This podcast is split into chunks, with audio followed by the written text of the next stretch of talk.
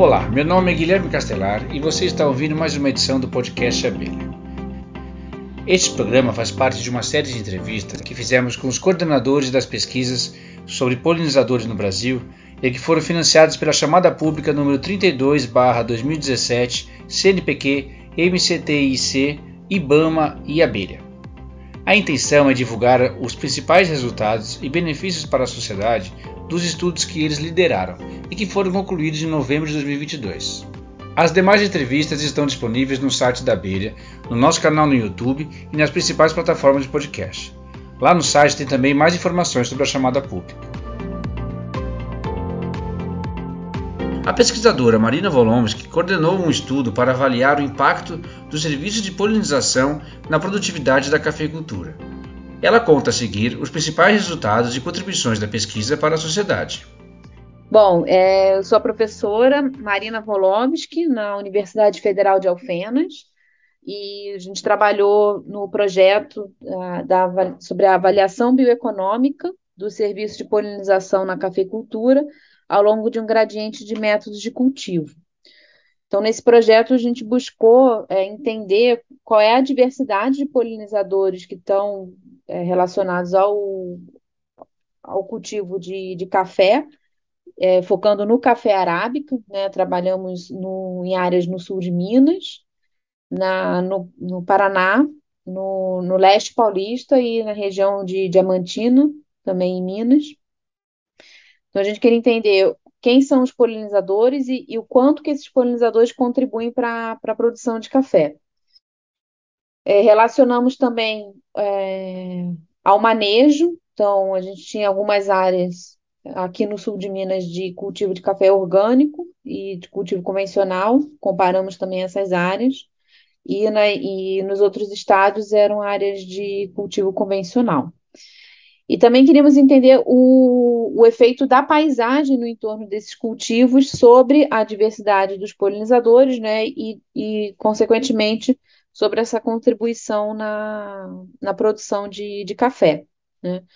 Então, analisando a paisagem no sentido de verificar a quantidade de, de vegetação nativa, né, dessa cobertura florestal, em, no entorno dos cultivos, né? Então a gente fez análise de imagens de satélite para é, entender a distâncias, né? Então círculos de distância a partir do centro, né? Do talhão que a gente estava estudando, o, o quanto de, co de cobertura, né? De, de vegetação nativa a gente tinha no entorno desse cultivo e o quanto isso influenciava essa diversidade de polinizadores que a gente registrou no campo. Né? Então, a gente teve tanto essa parte da, da pesquisa no campo, quanto utilizar análise de, de imagens de, de satélite para entender essa, essa paisagem. Nós tivemos, é, né, dentro do, do projeto, né, vários alunos trabalhando né, e, e, outros pesquisadores também envolvidos. Então, foi interessante porque a gente conseguiu desenvolver é, subprojetos né, dentro desse projeto maior. E, e, um projeto de uma aluna de mestrado, né, da, da Ana Tereza Leite, mostrou que a gente considerou, então, para todos os municípios que produzem café arábica no país, que há uma relação, né, um maior limiar de produção, de rendimento, né, que seria a produção por área, né, por hectare, quando a cobertura natural no município está em, em torno de 21,9%. E a gente vê que para esses municípios que produzem café arábica no país, 43% dos municípios estão abaixo né, desse, dessa quantidade de cobertura natural no município como um todo. Né? Então, há um potencial aí é, para os municípios aumentarem o seu rendimento né, à medida que eles conservam mais áreas naturais, porque tem um impacto da presença dessas áreas naturais em promover a esses polinizadores um ambiente para eles é, sobreviverem, né, viverem, obter recursos né, alimentares, locais para nidificação. Então, a presença de, de ambientes naturais é importante para conservar as populações de polinizadores.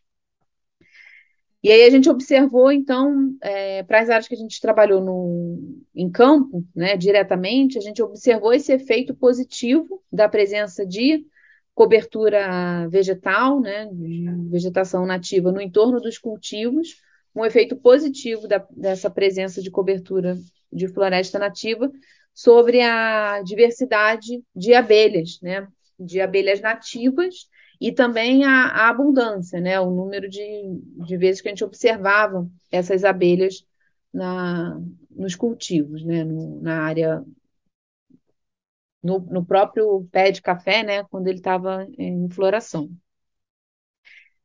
E, e aí a gente observou também que esse efeito foi maior ainda nos cultivos que eram orgânicos, né? Então, assim, essa, o manejo também tem uma influência, né? Então, o manejo orgânico que é menos é, intensivo, né, em relação ao, ao uso, né, de, de agrotóxicos, em relação ao, à intensidade de, de corte da vegetação no entorno, né, e, e principalmente da dos recursos que a gente tem é, entre as linhas de plantio de café. Né? Então, a gente fez esse monitoramento também dessa quantidade de flores que ficam, né, é, de plantas ruderais e de plantas espontâneas, que ficam presentes ali nas entrelinhas do, entre os pés de café e que podem servir como um recurso adicional aos polinizadores, para manter esses polinizadores nas áreas cultivadas uma vez que o, o café tem uma florada muito curta, né? É, são até três floradas por ano, e cada florada dura em torno de uma semana, né? Ou até alguns dias só.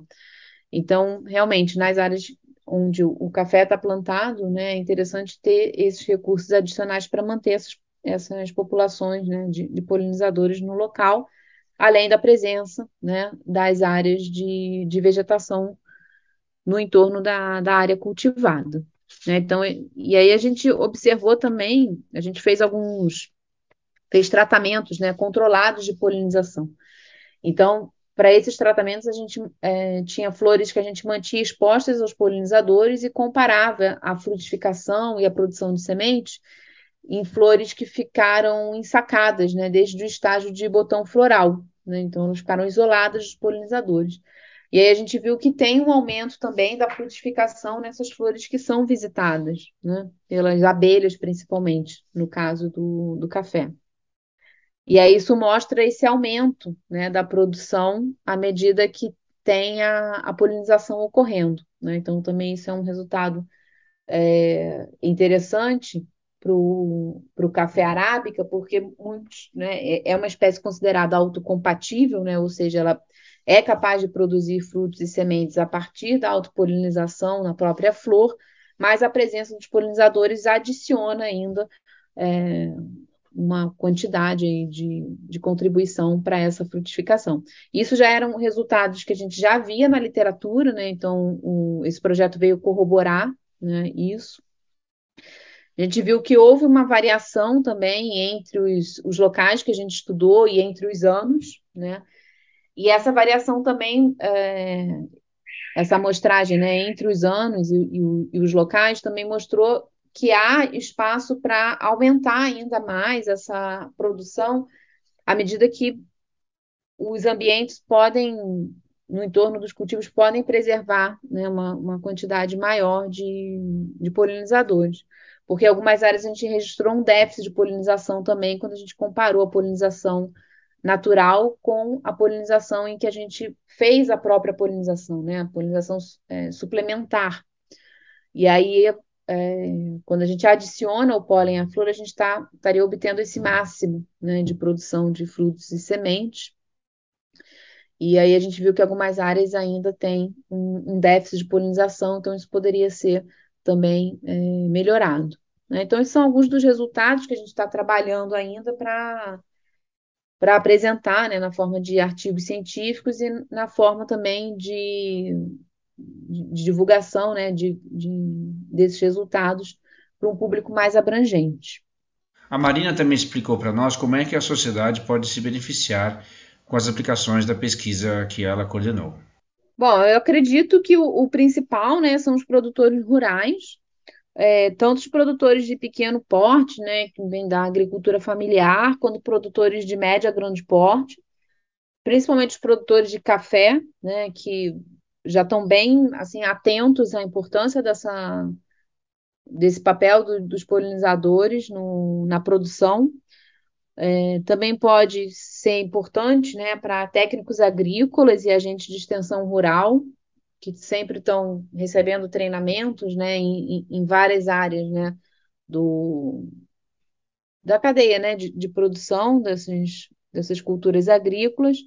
E também os órgãos de meio ambiente e de agricultura, né, à medida que esses órgãos municipais e estaduais também vão definir suas, é, suas, suas políticas né, de meio ambiente de agricultura, para entender como planejar melhor essas paisagens né, do, no entorno das áreas cultivadas, de forma a manter né, essa essa vegetação nativa próxima de áreas cultivadas, né? E, e não, não, não deixar apenas as áreas de vegetação nativa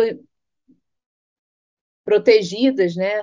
Numa determinada área, seja dentro da propriedade ou seja no município como um todo, mas entender que a distribuição, né, é, essa espacialização dessas áreas naturais, ela deve estar sempre próxima das áreas cultivadas para justamente ter essa provisão do serviço, né? não só o serviço de polinização, mas outros serviços ecossistêmicos que a, que a natureza está oferecendo né? às pessoas.